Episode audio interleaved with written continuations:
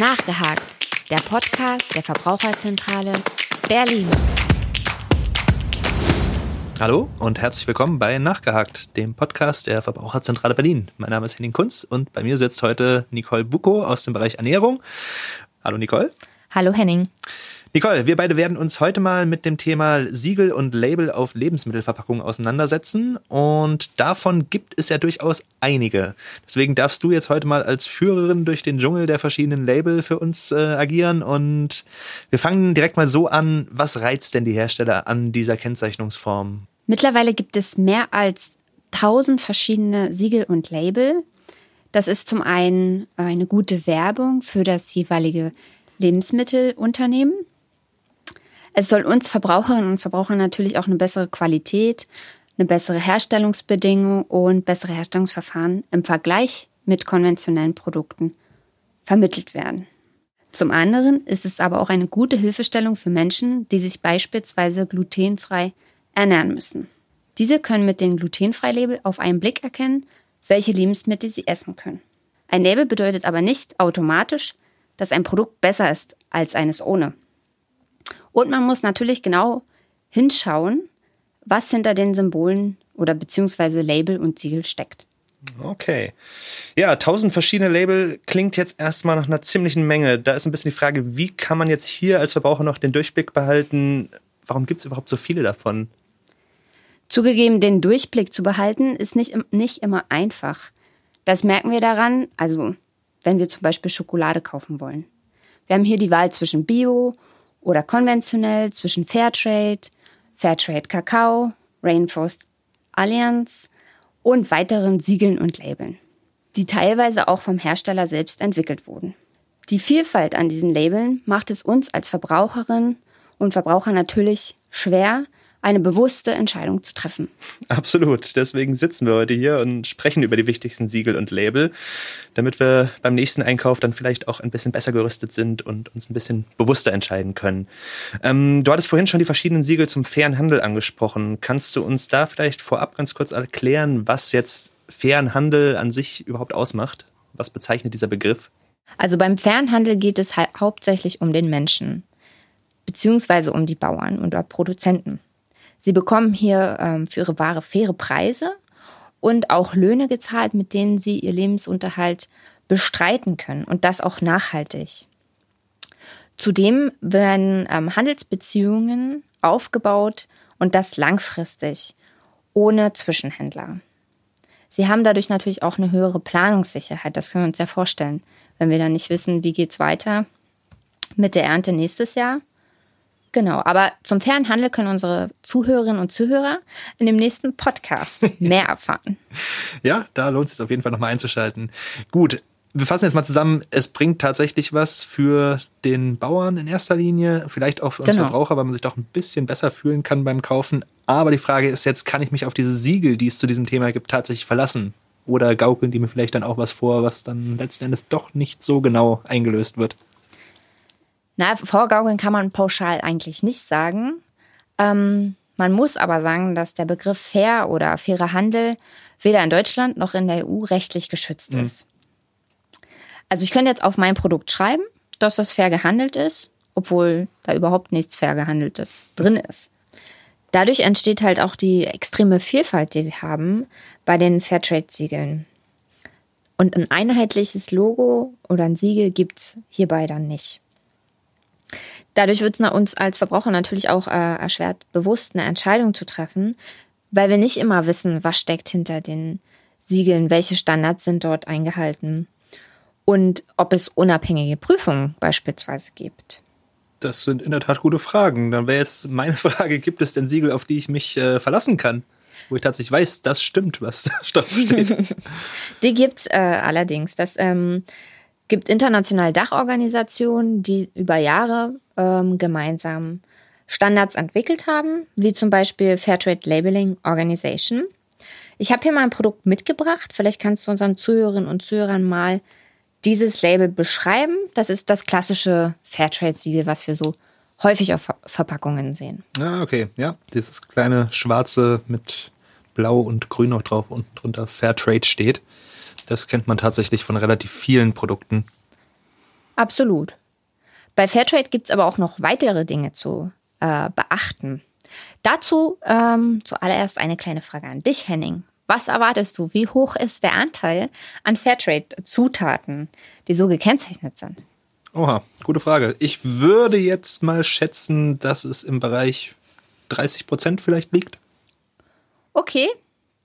Die Erwartungen von Verbraucherinnen und Verbrauchern sind meistens höher, aber du bist ganz ich gut bin dabei. Da schon realistisch mittlerweile. genau, sehr realistisch.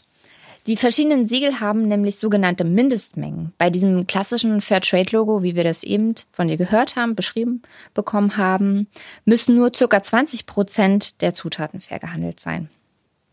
Dann gibt es auch noch Produkte aus diesen Fair-Handelshäusern. Also in diesen wird nur mit Fair-Produkten äh, gehandelt. Ähm, da kommt ein Anteil von 50 bis 80 Prozent zusammen, die solche Produkte enthalten müssen.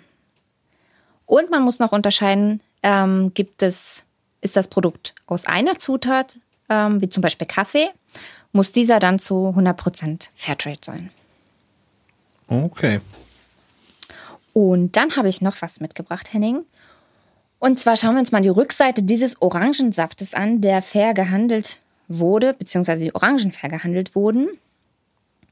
Ähm, genau, hier steht nämlich Mengenausgleich. Weißt du, was sich dahinter verstecken könnte? Ich vermute mal, es ist eine ähnliche Geschichte wie auch beim CO2-Ausgleich, wo ich dann quasi über Aufforstungsprojekte in einem anderen Teil der Welt meine CO2-Emissionen hier gegenrechnen kann. Sprich, da werden Mengen gegengerechnet. Also wahrscheinlich ist ein bestimmter Anteil dann Fairtrade und der Rest eben nicht. Absolut. Also wir haben es hier ähm, bei der Verarbeitung oder es kommt bei der Verarbeitung zur Vermischung von fair gehandelten mhm. und konventioneller Ware. Ähm, allerdings darf natürlich nur so viel der Ware verkauft werden mit diesem Siegel, wie auch tatsächlich Rohware eingekauft wird. Und der Rest wird dann halt konventionell vertrieben. Dadurch kann es natürlich sein, dass ich in meinem Fernprodukt keine einzige Orange habe, die ähm, fair gehandelt wurde. Wiederum das ist natürlich etwas enttäuschend. Ja, das ist so. Und im konventionellen Produkt können natürlich dann Orangen aus fair gehandeltem ja, fair gehandelte Orangen enthalten sein. Okay, gut zu wissen. Ist natürlich jetzt hier auch nicht ganz so problematisch wie vielleicht bei Bio, weil letzten Endes kommt es ja wirklich darauf an, dass die Leute fair bezahlt genau. werden, was ja dann trotzdem der Fall ist. Okay, wir hatten vorhin schon mal über das Siegel Rainforest Alliance gesprochen. Da würde ich jetzt gerne mhm. noch mal weiter drauf eingehen. Ist das jetzt auch ein Fairtrade-Siegel oder was bezeichnet das? Das ist eher so ein Nachhaltigkeitssiegel. Im Gegensatz zum Fairtrade wird hier eher ähm, der Fokus auf ökonomische und ökologische Verbesserung des Anbaus Wert gelegt. Das heißt, die Bauern werden geschult, um besseren Kakao herzustellen in besserer Qualität und auch um die Umwelt zu schonen. Genau, das ist ähm, eigentlich mehr so Nachhaltigkeit. Mhm. Okay. Und äh, gibt es jetzt einen konkreten Zusammenhang zwischen Fairtrade und Bio oder Überschneidungen? Die Frage ist jetzt, kann man bei Fairtrade-Siegeln davon ausgehen, dass es auch Bio ist oder müsste das dann nochmal anders gekennzeichnet sein? Tatsächlich stellen sich die Frage viele Verbraucher, ob das auch gleichzeitig Bio ist. Also grundsätzlich ist es nicht so. Aber es wird ein umweltverträglicher und ökologischer Anbau unterstützt. Zudem erhalten die Bauern ähm, Fairtrade Bio-Zuschläge, wenn sie ihren Anbau auf Bio umstellen wollen. Genau. Aber es gibt natürlich Produkte, die beide Siegel tragen, also Fairtrade und Bio. Und die sind dann halt Fairtrade und Bio. Das ist auch gut so, denn die Nachfrage nach Bioprodukten steigt ja doch immer stärker. Und äh, hier ist die Situation eine sehr ähnliche. Wir haben eine Unmenge von verschiedenen Labels und Siegeln, die miteinander konkurrieren. Und äh, als Verbraucher ist es kaum möglich, da wirklich den Überblick zu bewahren, welches jetzt wirklich gut ist und welches vielleicht einfach nur alibimäßig da drauf gedruckt wurde. Ähm, deshalb jetzt die Frage, worauf sollten wir da genau achten, damit am Ende wirklich dann auch Bio auf dem Teller landet? Ja, also der Unterschied zum Fairtrade-Siegel ist es, dass es ein verpflichtendes, aber auch einheitliches EU-Bio-Logo gibt. Also für ähm, verpackte Lebensmittel, die öko ökologisch erzeugt wurden. Somit können wir Verbraucherinnen und Verbraucher auf einen Blick sehen, ob es sich um ein ökologisch hergestelltes Produkt handelt. Ich beschreibe das mal ganz kurz. Ich habe hier mal ein Produkt mitgebracht mit diesem Logo. Das ist ein Blatt ähm, was mithilfe von Sternen dargestellt wird, auf grünem Grund. Zeigt es dir noch mal kurz? Wunderschön, ja, die Sterne für Europa, ganz klar. Man genau. kann das genau. schon zuordnen. Genau. Okay, also daran kann ich mich auf jeden Fall orientieren und alles, was darüber hinaus drauf gedruckt ist, äh, können die Hersteller im Endeffekt so machen, wie sie wollen. Aber wenn das Logo da drauf ist, weiß ich, da sind wirklich diese EU-Vorgaben zumindest mal eingehalten. Ja, das ist auch verpflichtend mhm. für alle ähm, ökologisch erzeugten Produkte in der EU. Okay. Gut, zum Thema Tierwohl hatten wir in der vergangenen Podcast-Folge schon mal über Bio- und Bio-Labels gesprochen. Ähm, kannst du uns vielleicht noch mal kurz aufklären, das ist vielleicht nicht mehr bei allen ganz so frisch, äh, mhm. welche allgemeinen Anforderungen das EU-Bio-Logo jetzt beinhaltet an den Hersteller? Also es müssen mindestens 95 Prozent der Zutaten aus ökologisch, ökologischem Anbau sein. Aber Achtung, hier gibt es auch wieder Fallen, denn nicht alle Lebensmittel können Bio sein. Zum Beispiel unser Steinsalz wird ja in Bergwerken abgebaut und ist somit kein landwirtschaftliches Produkt. Das also, ergibt Sinn, ja. Genau, kann das auch nicht Bio sein. Ähm, zudem verzichtet der ökologische Landbau auf chemisch-synthetische Pflanz Pflanzenschutzmittel und chemische Dünger. Wie wir uns vorstellen können, kann, kann das natürlich zu Einbußen im Ertrag kommen, mhm. gerade wenn wir an Pilz- oder Schädlingsbefall denken. Aber diese Landwirtschaft und Viehwirtschaft schont halt unsere Böden und auch die Umwelt. Wie wir bereits in, im vorangegangenen Podcast gehört haben, bekommen auch die Tiere mehr Platz und auch mehr Auslauf und ökologisches Futter. Auch der Einsatz von Gentechnik ist hier im, in der Biolandwirtschaft nicht erlaubt. Okay. Was mir jetzt in dem Zusammenhang aufgefallen ist, ich hatte neulich mal ein Glas Honig in der Hand und da war dann noch dieser Zusatz dabei EU-Nicht-EU-Landwirtschaft. Das verwirrt mich jetzt ein bisschen, weil ich ja davon ausgehe, dass äh, Produkte mit diesem EU-Biologo dann tatsächlich auch aus der EU kommen würden. Kannst du mich da mal ein bisschen aufklären, wie es dazu kommen kann? Das ist natürlich nicht selten, dass da Anfragen zukommen. Die erreichen uns sehr häufig. Ähm, das sind sogenannte Drittländer. Die Produkte, die aus diesen Ländern kommen, müssen dieselben Anforderungen, also besitzen, beziehungsweise die Standards einhalten, wie bei Bioprodukten aus der EU. Der Nachteil der Kennzeichnung ist natürlich, dass wir als Verbraucherinnen und Verbraucher nicht wissen, aus welchem Land der Honig dann tatsächlich stammt. Diese Angabe ist möglich, aber nur, wenn 98 Prozent der Zutaten aus dem Mitgliedstaat stammen. Ich habe uns aber auch noch ein anderes Bio-Siegel mitgebracht, wovon ich denke, dass das vielen Verbraucherinnen und Verbrauchern bekannt ist oder dass sie es bereits schon mal gesehen haben. Ich beschreibe das mal kurz. Das ist ein Sechseck mit grün-weißen Rahmen und da drin steht groß Bio und klein steht nach EG Öko-Verordnung. Schau mal, ob du das schon mal gesehen hast. Ja. Das kenne ich tatsächlich. Das ist bekannt, oder? Das ist durchaus bekannt, ja. Dieses Siegel gab es bereits lange vor dem europäischen Logo und ist das deutsche Bio-Siegel. Okay. Gibt es da jetzt größere Unterschiede oder warum hat man jetzt dann zusätzlich zu dem EU-Bio-Logo auch noch das deutsche da drauf? Also die Anforderungen der beiden Siegel sind vergleichbar. Der Unterschied besteht darin, dass dieses deutsche Bio-Siegel freiwillig ist. Die Angabe ist freiwillig. Ähm, und das stand sozusagen vor dem EU-Logo auf vielen Produkten. Und um den Verbraucher jetzt nicht zu verwirren, lässt man das jetzt einfach dazu stehen. Das hat nicht besonders gut geklappt, würde ich sagen. Aber gut. Genau. Das ist selbst bei diesen äh, relativ bekannten Logos also schon gar nicht so einfach, da irgendwie durchzublicken. Dann ist ein bisschen ja. die Frage, welche Fallstricke können uns jetzt in diesem Bereich Bio denn sonst noch begegnen? Es gibt noch ein, zwei Sachen, die man, auf die man hier achten sollte. Wie schon gesagt, ist Bio und Öko rechtlich geschützt. Und das kann man ja an dem EU-Biologo sehen.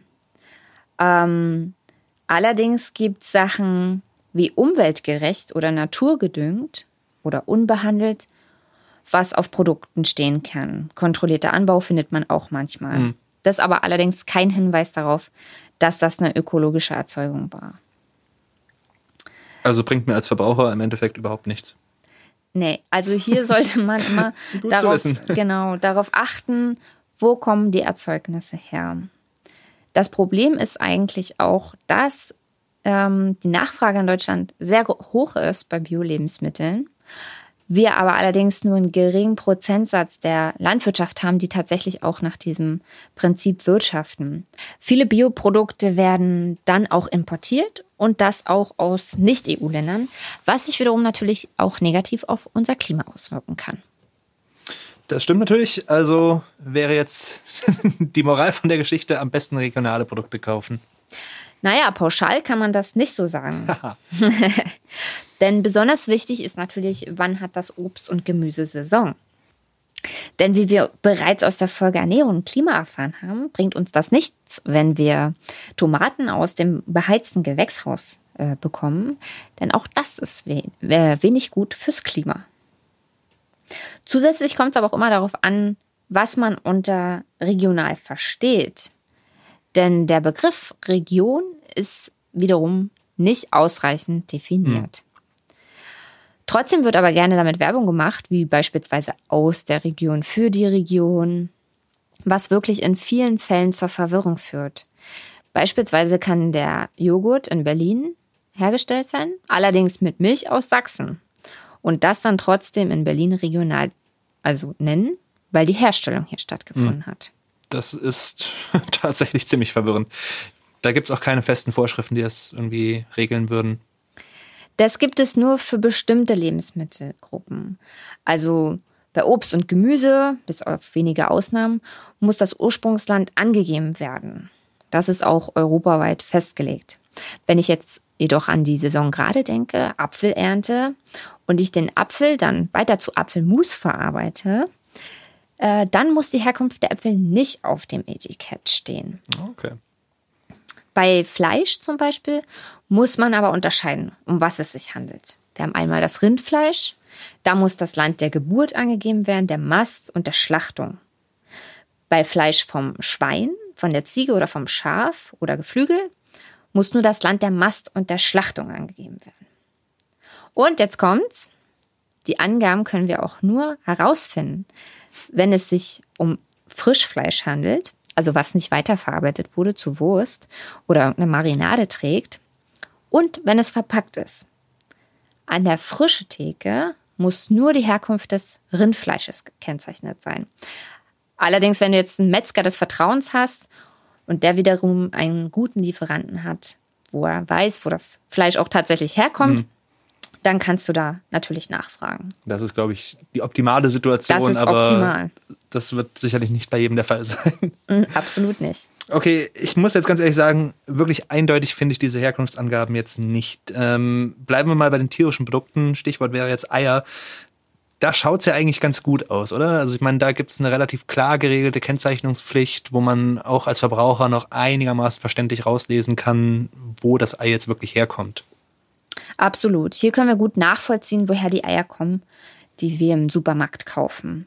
Dennoch haben wir aber viele Anfragen von Verbraucherinnen und Verbrauchern, ähm, wo es immer wieder zu Missverständnissen kommt. Denn hier muss man unterscheiden zwischen der Angabe auf dem Eierkarton, das ist die sogenannte Packstelle, und äh, dem Stempel auf dem Ei, was der Erzeugercode ist. Es kommt nämlich vor, dass wir Eier haben, die in den Niederlanden gelegt wurden in Deutschland aber verpackt wurden. Für uns wäre es besser, wenn man auf einen Blick äh, erkennen könnte, auf dem Karton, was ist sozusagen ähm, Erzeugercode, beziehungsweise wo wurde das Ei gelegt und wo wurde es abgepackt, damit es hier nicht zu Verwirrungen kommt, beziehungsweise zu Überraschungen. Das wäre natürlich die Idealvorstellung. Bis dahin bleibt uns wahrscheinlich weiter nur die Möglichkeit, den Karton einfach mal zu öffnen, genau. nachzugucken. Okay. Was mir jetzt bei Eierpackungen auch noch aufgefallen ist, ich gehe ja sehr aufmerksam durch den Supermarkt, äh, ist das Logo ohne Gentechnik. Wie sieht's damit aus? Erzähl uns dazu was. Das Logo ohne Gentechnik ist eine freiwillige Kennzeichnung, ähm, die aufgebracht werden kann von den Herstellern, wenn keine genetisch veränderten Futtermittel gefüttert wurden. Was allerdings wiederum nicht bedeutet, dass sie gar nicht verfüttert werden dürfen. Ähm, hier gibt es genaue Vorschriften, je nach ähm, Tierart, welche Mindestdauer der Fütterung ohne gentechnisch ver veränderte Pflanzen ähm, vergangen sein muss, bevor sie an den Verbraucher verkauft werden. Allerdings gibt es ja auch, ähm, kann man sich vorstellen, in so einem Kraftfutter Vitamine und Enzyme, Aminosäuren, die den Tieren zugeführt werden. Ähm, die können wiederum durch Gentechnik hergestellt werden, solange das im Endprodukt nicht enthalten ist. Also wie bei vielen freiwilligen Logos ist auch das nur begrenzt sinnvoll. Ja. Ähm, das Logo findet man auch auf verarbeiteten Lebensmitteln. Hier dürfen allerdings keine Zutaten aus gentechnisch veränderten Pflanzen ähm, verwendet werden, wie zum Beispiel Lecithin aus Gensoja. Und auch ähm, gentechnisch hergestellte Enzyme und Vitamine dürfen nur dann verwendet werden, wenn sie nicht anders zur Verfügung stehen. Und sie müssen nach EG-Öko-Verordnung zugelassen sein. Na gut, ich würde fast sagen, wir lassen das Thema jetzt mal ein bisschen beiseite. Das war jetzt eine ganze Menge Informationen und äh, ich glaube, der Tenor ist in den meisten Fällen so richtig viel bringt es mir als Verbraucher nicht. Ich muss mich da wirklich durchkämpfen. Deswegen gehen wir jetzt vielleicht noch mal zu einem anderen Themenkomplex, wo es hoffentlich etwas übersichtlicher ist, nämlich regionale Produkte. Die hatten wir ja gerade schon mal angeschnitten und ähm, ja, gerade auch in der jetzigen Krise ist es irgendwie nochmal ein Thema geworden, dass man eher regional einkauft, äh, dass man auch vielleicht ja. irgendwie große Fleischbetriebe gerne meiden möchte, ja. was auch nicht immer so einfach ist. Ähm, aber gibt es denn für regionale Produkte auch bestimmte Siegel, die mir wirklich garantieren, das kommt tatsächlich aus dieser Region und ist nicht nur da verpackt worden? Es gibt äh, Qualitätszeichen der Bundesländer, wie hier auf diesem Käse beispielsweise. Da steht geprüfte Qualität Bayern. Schauen wir das gerade mal an. Oh ja, wunderschön, mit der bayerischen Fahne sogar noch. Genau. Diese Kriterien, und jetzt kommt es natürlich wieder, sind von Bundesland zu Bundesland unterschiedlich. Wie könnte es auch anders sein? Wie könnte es auch anders sein? ähm, die Rohstoffe müssen hierfür nicht immer vollständig aus dem jeweiligen Bundesland kommen. Was für uns Verbraucher natürlich nicht unbedingt transparent ist, gerade wenn, wenn draufsteht, ähm, Qualität aus Bayern. Nein, weiß Gott nicht. Ein besseres Siegel ist das sogenannte Regionalfenster. Das findest du, genau, das findest du auf dem Eierkarton, den wir mitgebracht haben. Mhm, ich schaue mir das gerade mal an. Das ist ein äh, kleines blaues äh, Quadrat mit so einer weißen Fläche, wo dann wirklich regional in einem Fenster oben drüber steht. Neutral geprüft steht auch noch drauf. Genau. Das weckt ja schon mal Vertrauen. Das äh, gibt uns Auskunft über die Region, den Ort der Verarbeitung und den Anteil der verwendeten regionalen Zutaten. Die Herkunft wird entweder als Bundesland oder Landkreis, aber auch durch die Angabe des Radius in Kilometer angegeben. Auch wenn hierbei ähm, die Herkunft mehrere Bundesländer umfasst, wird deutlich, wie groß der Anteil der verwendeten Zutaten ist. Es gibt auch hier einen Nachteil. Der ist allerdings, dass diese Kennzeichnung freiwillig ist. Ich habe uns nochmal zwei Siegel mitgebracht, die vielleicht nicht so häufig im Lebensmittelgeschäft auftauchen. Ich beschreibe die mal ganz kurz. Das sind also zwei Siegel. Das eine ist ähm, rot-gelb und da steht drauf geschützte Ursprungsbezeichnung. Und das andere ist, ähm, sieht gleich aus, ist aber gelb-blau und darauf steht geschützte geografische Angabe. Der Unterschied ist hierbei, dass dieses ähm, Gelb-Rote uns eine klare Auskunft gibt über die Herkunft. Das heißt, das ist ein EU-Kennzeichen und alle Schritte, das heißt vom Rohstoff bis zum Endprodukt, müssen in einem festgelegten Gebiet stattfinden. Bei dem äh, Gelb-Blauen allerdings, welches für eine geschützte geografische Angabe steht, muss lediglich ein Schritt der Produktion in einem festgelegten Gebiet erfolgen. Ich nenne uns mal ein schönes Beispiel. Wir haben den Schwarzwälder Schinken. Hierbei kommt das Fleisch allerdings oft aus Polen und der Schinken wird aber im Schwarzwald geräuchert. Das ist also nicht ganz so regional. Also ich empfehle, wer regional einkaufen möchte, sollte beispielsweise den Wochenmarkt besuchen. Hier hat man häufig regionale Händler, die auch viele Produkte aus eigener Produktion anbieten. Und man hat die äh, Möglichkeit nachzufragen, woher das Fleisch oder Gemüse kommt. Und praktischerweise geht man auch nach jeder Form von Siegel aus dem Weg. Okay, dann schauen wir doch mal, was du uns hier noch so mitgebracht hast. Okay, hier jährlich DLG prämiert, goldener Preis 2019. Was hat es damit auf sich? Auch das ist eine freiwillige Kennzeichnung. Die Hersteller können ihr Produkt von der Deutschen Landwirtschaftsgesellschaft auf Geschmack, Aussehen, Geruch und Konsistenz prüfen lassen. Aber hauptsächlich wird dieses Logo als Werbung für das Produkt eingesetzt. Na gut, machen wir einfach mal weiter. Hier zum Beispiel haben wir das äh, glutenfreie Label. Da hatten wir am Anfang schon mal kurz drüber gesprochen. Erzähl uns doch da mal ein bisschen was zu. Ja, dargestellt ist das glutenfreie Label mit, einem, mit einer durchgestrichenen Ehre, also für Getreide. Produkte, die dieses Siegel tragen, enthalten maximal 20 Milligramm Gluten pro, pro Kilogramm. Und dieser ähm, Grenzwert ist für, für die meisten Menschen, die an Zöliakie leiden, also die Glutenunverträglichkeit, mhm. auch ausreichend. Für diese Menschen, Personengruppen, ist natürlich die Zunahme an diesen Produkten und Kennzeichnungen im Supermarkt eine super Erleichterung. Aber sie machen auch sehr auffällige Werbung und oft wird auch der Eindruck vermittelt, dass es auch für Menschen, die nicht an dieser Erkrankung äh, leiden, gesundheitliche Vorteile haben kann. Mhm, das hört man häufiger. Diesen Vorteil gibt es allerdings nicht. okay, ich sehe, da wird schon ein Knopf gedrückt bei dir. kommt wahrscheinlich häufiger vor, oder? Ja, das kommt häufiger vor und ähm, das äh, Schlimme daran ist eigentlich, dass diese Produkte wesentlich teurer sind und meistens auch oder teilweise auch schlechtere Nährwerte haben als herkömmliche Produkte. Ja, stimmt. Das ist mir äh, jetzt letztens auch bei laktosefreien Produkten aufgefallen, dass da doch auch ein erheblicher Preisunterschied besteht. Gibt es dafür denn auch ein Siegel, wenn wir gerade schon beim Thema sind? Für laktosefrei gibt es an für sich kein Siegel. Okay. Das steht immer auf den Verpackungen meistens so drauf oder unterstrichen oder farblich unterlegt, je nach Hersteller. Aber auch hier gilt, wer keine Milchzuckerunverträglichkeit hat, braucht diese Produkte nicht zu kaufen. Zudem können auch Menschen mit einer Laktoseunverträglichkeit bis zu 12 Gramm Laktose in einer Portion gut vertragen. Ähm, das heißt, sie können auch Butter ganz normal essen. Okay. Weil das ja auch keine große Menge ist. Okay, das ist noch relativ entspannt. Ja, äh, mir scheint, man sollte tatsächlich mit wachem Geist einkaufen gehen, äh, damit letztlich auch das im Einkaufswagen landet, was man tatsächlich haben möchte es ist nicht ganz so einfach und die Vielzahl von Siegeln und Labels gibt uns da auch nur eine begrenzte Hilfe. Ich glaube, man kann zusammenfassen, es gibt einige, die tatsächlich vertrauenswürdig sind, an denen man sich wirklich orientieren kann, wie ja. zum Beispiel das EU-Biologo.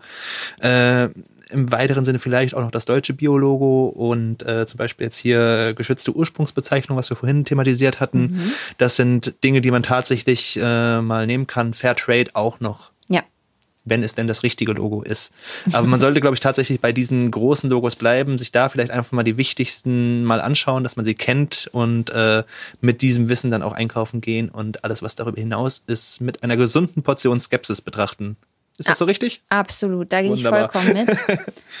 Man sollte erstmal schauen, was wirklich hinter den Siegeln steckt.